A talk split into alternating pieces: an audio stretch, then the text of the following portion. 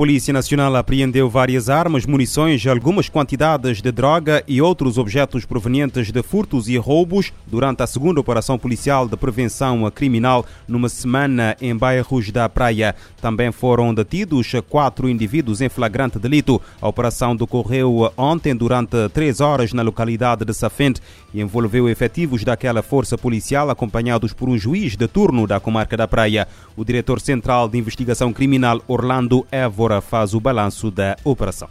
Procedemos a quatro detenções em flagrante delito, pessoas que irão ser apresentadas ao Ministério Público.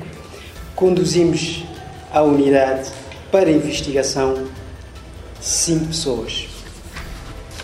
Ah, apreendemos ainda uma caçadeira tipo Boca Beach, Boca Beach, como sabe, já modificada a tipo de caçadeira de 9 mm, apreendemos uma caçadeira calibre 12, apreendemos 9 munições 7,65 e duas munições a 9 mm.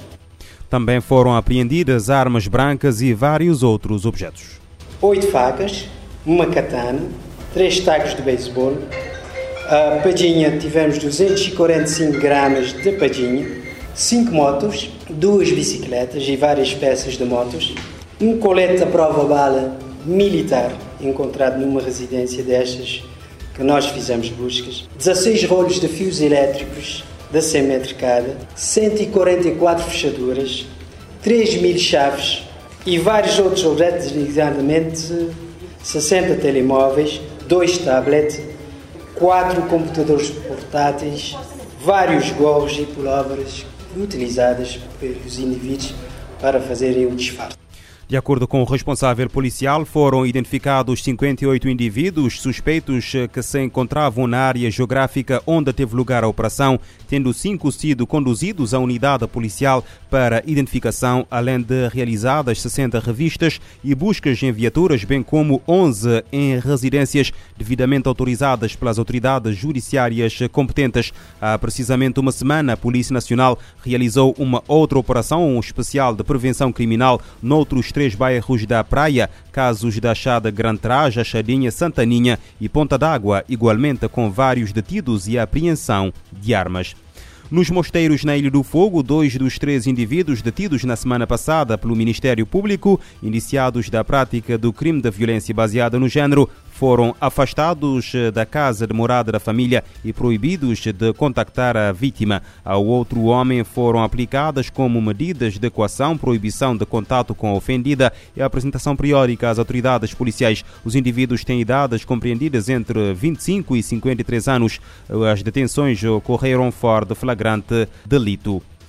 O Serviço Nacional da Proteção Civil eh, deu hoje como extinto o incêndio florestal que deflagrou terça-feira no município de São Felipe, na Ilha do Fogo, que obrigou ao envio de reforços de bombeiros e militares. O incêndio deflagrou em Ponta Verde, sendo um dos maiores nos últimos meses no país. Durante o dia de terça-feira surgiram relatos do avanço das chamas em direção a casas, tendo o governo anunciado o envio de uma equipa de reforço para combater o incêndio, constituída por 40 operacionais, incluindo 30 militares da Terceira Região Militar e 10 bombeiros da Ilha de Santiago, além de meios operacionais. A equipa de reforço chegou a esta manhã a Ilha do Fogo. Segundo as autoridades locais, o incêndio terá tido origem nos trabalhos de limpeza para o novo ano agrícola, acabando por destruir devido à ação do forte uh, uh, vento que se faz sentir uma grande área de terrenos uh, agrícolas e árvores de frutas.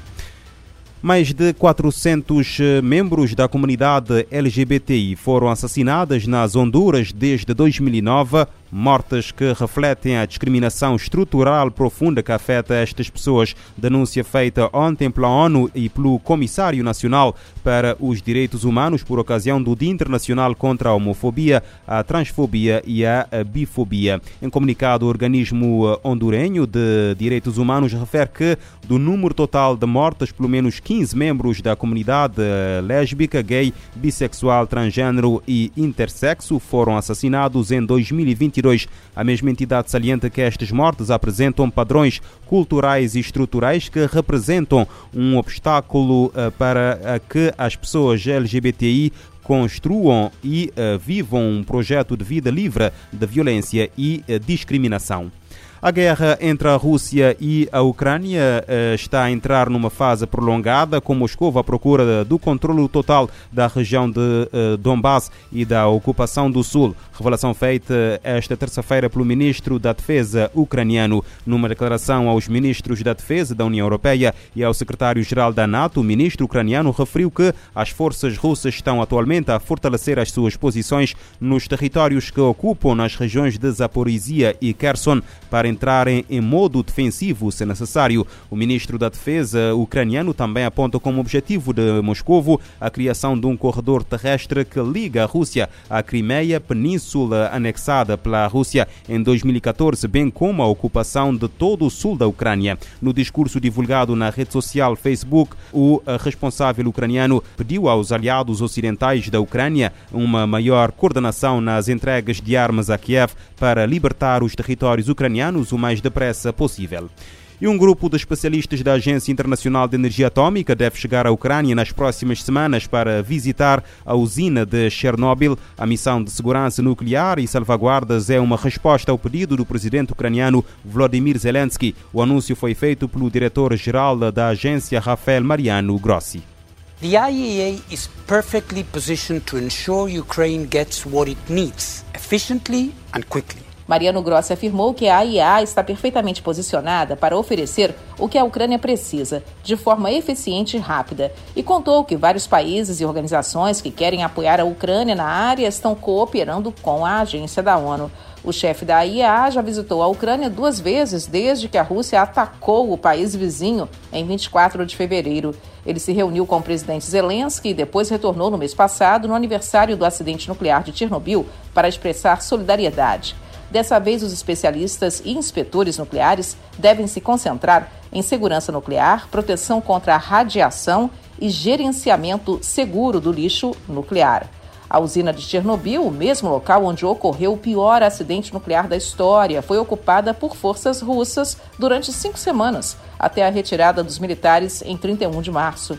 O diretor-geral da IAA informou que ele está se concentrando em organizar uma missão para a usina de Zaporizhia, que é controlada pelos russos para realizar tarefas de segurança e salvaguardas no complexo que está no sul da Ucrânia. A Agência Internacional de Energia Atômica segue recebendo informações sobre quatro usinas que estão operando no complexo de Chernobyl. Não há relatos de vazamento ou incidentes radioativos. Da ONU News, em Nova York, Mônica Grayle. Para o diretor-geral da Agência de Energia Atômica, a segurança das usinas nucleares ucranianas é uma prioridade. Os voos comerciais voltam a operar no Iêmen após seis meses, após seis anos, aliás, de interrupção devido à guerra. As ligações foram retomadas num período de trégua e visam aliviar a situação dos iemenitas num país onde cerca de 70% da população precisa de ajuda humanitária. O enviado especial da ONU para o Iêmen, Hans Grunberg, destacou a retomada dos voos comerciais do principal aeroporto da capital do país após seis anos de interrupção como um potencial divisor de águas para os cidadãos que precisam de tratamento médico. O voo que transportava cerca de 130 passageiros com destino a Amman, na Jordânia, faz parte da trégua de dois meses mediada pela ONU entre o governo reconhecido internacionalmente e o grupo UTI. Ele falou a jornalistas nesta terça-feira e afirmou que um segundo voo já está programado para esta semana. Grunberg está negociando formas de prolongar o período da trégua, que começou em 2 de abril e coincide com o início do Ramadã. Em declaração, Grunberg expressou gratidão ao governo jordaniano pelo apoio e cooperação construtiva do governo do Iêmen para facilitar o voo. O enviado especial espera que a retomada do tráfego aéreo traga alívio aos iemenitas que precisam buscar tratamento médico no exterior, oportunidades de educação e negócio ou se reunir com familiares. Da ONU News em Nova York, Mayra Lopes. O voo uh, para o Iêmen faz parte da trégua de dois meses entre o governo reconhecido e o grupo Houthi.